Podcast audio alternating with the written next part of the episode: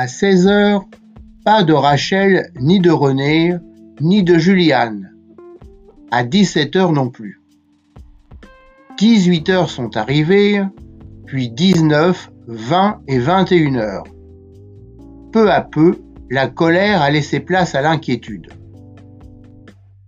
De la fin de journée du lundi 23 décembre et de la nuit qui a suivi, peu de souvenirs ont demeuré pour les membres des familles.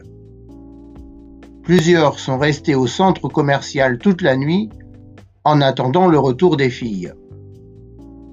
La voiture a été retrouvée garée au niveau supérieur du parking et correctement fermée. Le père de René et un voisin sont montés sur le toit d'un immeuble proche pour surveiller au fusil de chasse l'Oldsmobile abandonné. Sauf si quelqu'un d'autre avait la clé de la voiture, on peut penser que les filles sont retournées au moins une fois à l'Oldsmobile puisque, à l'arrière, était posé un cadeau emballé pour Sean, le beau-fils de Rachel. On découvrira plus tard dans le coffre les jeans pour René. Le lendemain matin, une lettre arriva au domicile de Rachel une lettre signée Rachel pour son mari Tommy. L'enveloppe s'adresse à Thomas A. Tirlika sous une forme administrative et non au familier Tommy, comme Rachel appelait toujours son mari. Rachel est griffonnée dans le coin supérieur gauche de l'enveloppe et le cachet de la poste, sur un timbre de 10 cents, date du matin même le mardi 24 décembre 1974. Il est imprimé comme parfois sans nom de ville indiqué, portant seulement un numéro de code postal flou, presque illisible. Ceci parce que les deux derniers chiffres du caoutchouc avaient peut-être été placés à la main dans le mauvais sens.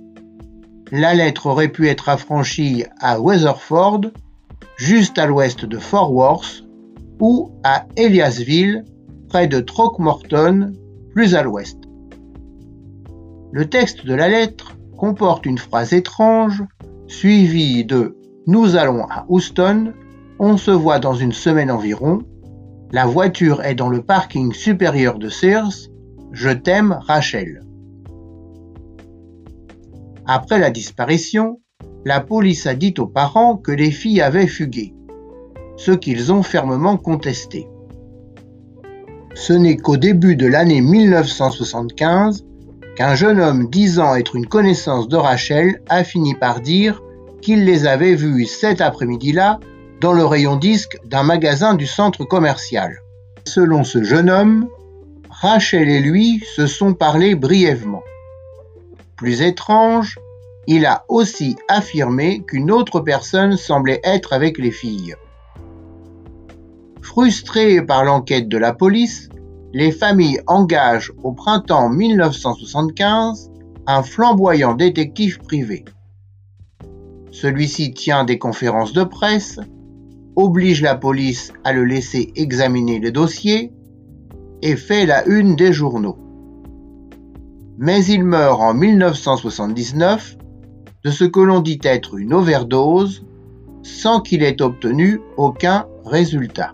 Son décès a été classé comme suicide et tous ses dossiers, y compris ceux liés à cette affaire, ont été détruits comme il l'avait demandé. Les familles ont suivi toutes les pistes possibles. Des centaines de routes secondaires ont été explorées par des bénévoles. La plupart des broussailles du Texas ont été ratissées, là encore sans aucun résultat. Rusty Arnold avait 11 ans quand sa sœur Rachel a quitté la maison en décembre 1974. Au milieu des années 90, il a rencontré un nouvel enquêteur privé en faisant une recherche aléatoire dans les pages jaunes. À sa grande surprise, le frère de Rachel a constaté que ce privé en savait déjà beaucoup sur le cas de disparition et qu'il semblait de son côté intéressé par la résolution de l'énigme. jamais embauché par les familles, et bien qu'il ait annoncé une récompense de 25 000 dollars sur ses deniers personnels, il a jusqu'ici surtout récolté des menaces l'invitant à s'éloigner de l'affaire du trio manquant. L'affaire a été officiellement réouverte en janvier 2001 et confiée à un nouveau détective d'homicide dont l'opinion est que les filles ont quitté le centre commercial avec quelqu'un en qui elles avaient confiance et que plus d'une personne est impliquée dans l'histoire. Ces dernières années, Rusty Arnold et une équipe de plongeurs bénévoles ont fouillé à plusieurs reprises le lac Benbrook, situé à environ 12 km de l'endroit où sa sœur a été vue pour la dernière fois, dans l'espoir de trouver des éléments pouvant les éclairer sur ce qui est arrivé aux trois disparus. Non seulement le lac est proche de l'endroit où se trouve le centre commercial, mais il est proche aussi du domicile d'un suspect. À l'aide d'un sonar, Arnold a localisé trois voitures au fond du lac Benbrook. En 2018, une équipe de quatre plongeurs l'a aidé à récupérer les trois voitures situées au fond du lac. Le 22 septembre 2018, l'équipe de plongée a sorti la première voiture.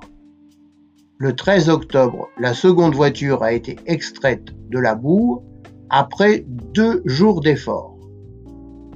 Malheureusement, une équipe médico-légale a déterminé qu'aucune des deux voitures n'était liée au trio disparu.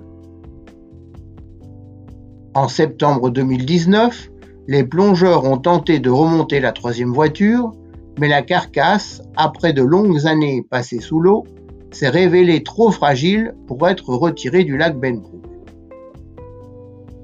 Il a été décidé de remettre son exploration à plus tard et une nouvelle tentative fut faite le 17 juillet 2020, malgré l'opacité de l'eau. La carcasse de la voiture a finalement pu être fouillée, mais rien n'a été trouvé. Cet échec n'a pourtant pas entamé l'espoir de Rusty Arnold et des plongeurs. Ceux-ci espèrent pouvoir prochainement explorer un autre lac des environs et trouver dans une autre voiture un indice pouvant être lié au trio manquant.